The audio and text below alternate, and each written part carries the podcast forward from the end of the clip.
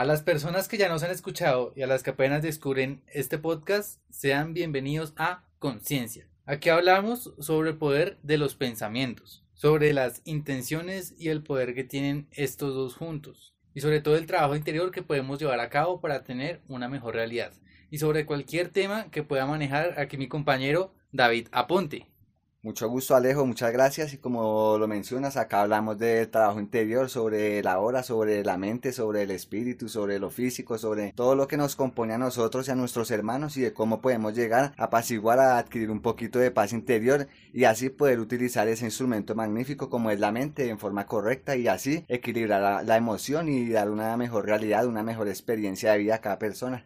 Estamos hablando sobre usar bien la mente, ¿no? Entonces, en la mente que encontramos, en la mente encontramos pensamientos.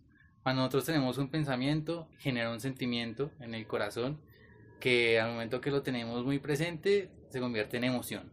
Esta emoción va a ser la guía, la vibración con la que nosotros vamos a actuar en el plano físico y según la manera en la que actuamos vamos a tener ciertos resultados. Aquí es donde tenemos que ver que sin importar si el resultado sea bueno o malo, negativo o positivo para nosotros, no tiene que tener tanto peso en los pensamientos futuros que vayamos a tener. Eh, bien Alejo, ahí como lo mencionas, eh, es una parte importante de cómo funciona la mente. De esa forma es como, por ejemplo, experimentamos emociones al día diferentes ¿sí? Empezamos con ira, felicidad, ¿sí? O podemos empezar con tristeza, con frustración. La mente es un bonito instrumento para qué? Para experimentar, ¿sí?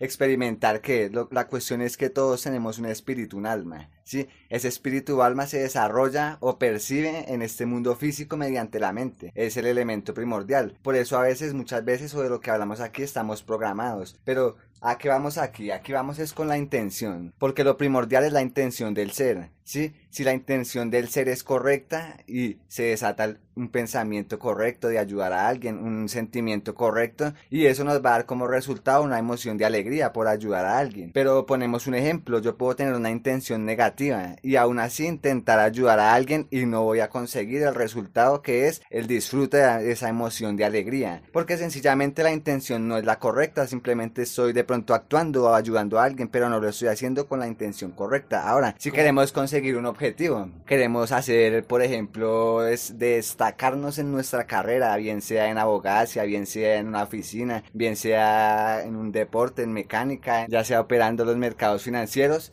la cuestión es hay que tener un equilibrio emocional y mental, ¿sí? ¿Para qué? Para que nuestros hábitos apoyen ese deseo que queremos cumplir. Pero si mis hábitos no apoyan el deseo que quiero cumplir, no lo voy a conseguir. O simplemente puedo seguirlo intentando de a poco, porque obviamente no es fácil. No es fácil que alguien consiga lo que quiere de un día para otro, porque siempre van a haber altibajos, avances y retrocesos. La cuestión es seguir perseverando, pero sobre todo seguir mejorando, ¿sí? ¿Cómo utilizamos correctamente ese instrumento que es la mente? Con cada experiencia diaria. Con la experiencia diaria podemos ver que hay dos tipos de percepción que vemos en el día. Una es la percepción del ego y otra es la percepción del ser, de la hora. Muchas veces la percepción del ego son suposiciones y nada más. Simplemente son alguien desató un pensamiento negativo, un sentimiento y le dio una emoción negativa y me contagió. Al día vivimos mucho esta patología y nos contagiamos de ese negativismo. Entonces yo empiezo a hablar de problemas y empiezo a irme a lo negativo. Mi emoción se vuelve negativa y digámoslo así, pierdo ese positivismo que me está ayudando mediante la sincronía conseguir lo que quiero o lo que deseo. Claro, sí, nosotros somos influenciados todos los días con opiniones de las personas, ya no solamente en nuestro ambiente, en nuestro entorno, sino también por medio de las redes sociales. Ahorita en Colombia, en el país donde vivimos, exactamente aquí en Bogotá, estamos en paro, ¿sí?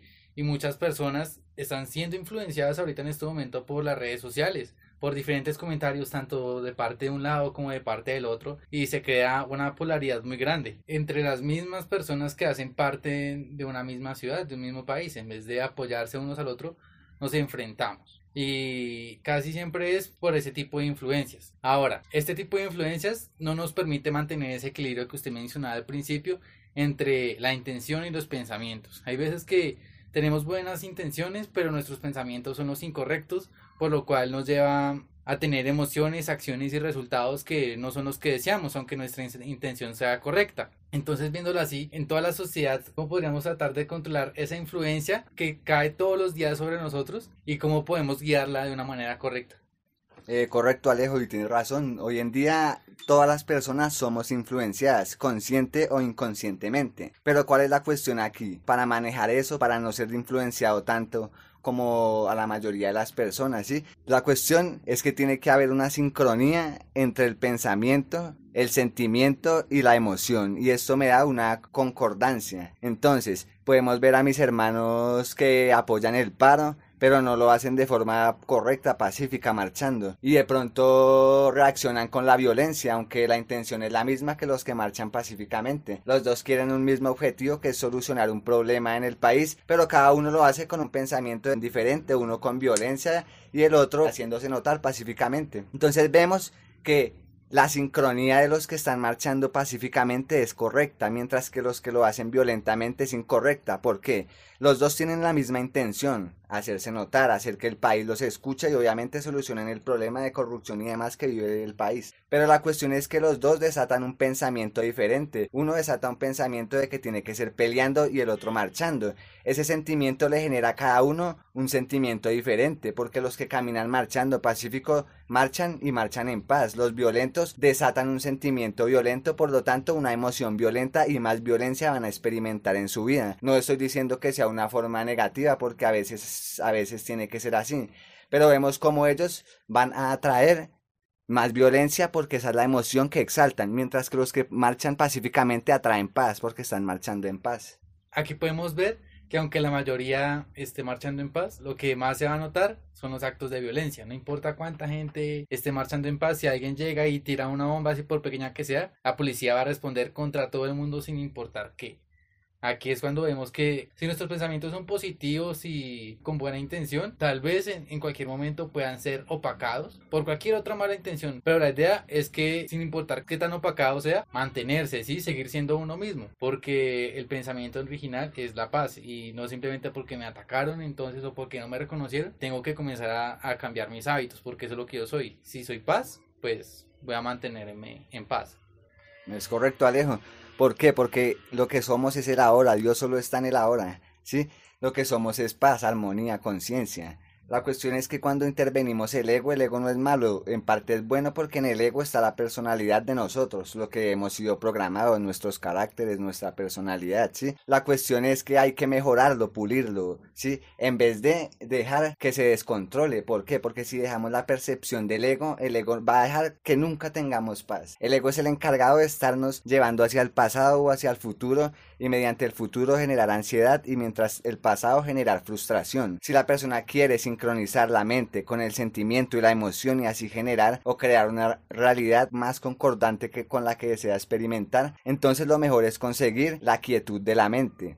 La mente tiene dos estados, que es muy alterada o se puede aquietar. Cuando está quieta la mente, ahí es donde somos nosotros mismos, estamos en el ahora, porque no existen lazos que nos aten a esta tierra, simplemente estamos en el ahora, disfrutamos lo que somos, ¿sí? Si estamos en una casa, en un paisaje, si estamos en una finca, si estamos en un centro comercial, en donde sea, simplemente soltamos todo y estamos en el ahora. Claramente, hay momentos en los que vamos a tener, que usar nuestra mente. ¿Para qué? Para trabajar en los éxitos, en las carreras, en los negocios que cada uno tenga.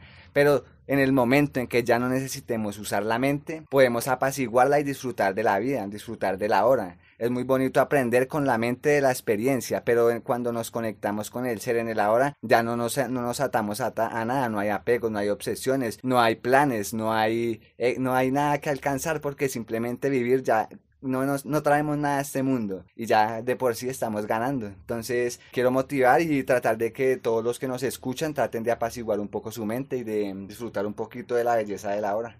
Entonces, básicamente, estando conscientes de la hora, no importa si el resultado de nuestras acciones sea positivo o negativo, lo podemos transformar siempre a que sea algo que nos suma, ¿no? Que, que nos ayuda a progresar como personas sin importar si el resultado es bueno o malo porque estamos conscientes de que las cosas, como usted decía, tienen impulsos y retrocesos que son parte de la vida. Y al estar en ahora podemos conseguir esa paz, esa quietud en la que podemos utilizar todo a nuestro favor porque sí, no venimos sin nada y todo lo que conseguimos son ganancias. Ya por sí con los años que vivimos es ganancia.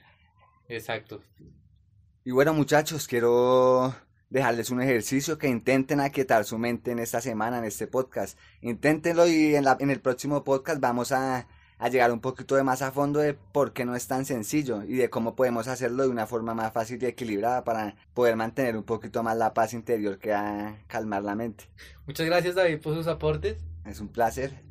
Y también muchas gracias a toda la audiencia que nos está escuchando, ya sea desde YouTube, Spotify, ahora en Google Podcast. Recuerden que pueden seguirnos en Instagram como arroba conciencia radial piso podcast. Aquí encontrarás mucha información relacionada a los temas que tocamos en el podcast. Y espero que este podcast, así como los anteriores, te hayan ayudado, así sea mínimamente con una palabra. Eso ya es ganancia para nosotros y lo que buscamos es despertar poco a poco a las personas que nos escuchan, que nos siguen. Espero que tengan una excelente semana y en serio no olviden de tratar de estar en el ahora, pues así podemos estar un poco más en paz con nosotros mismos y aumentar nuestros niveles de conciencia.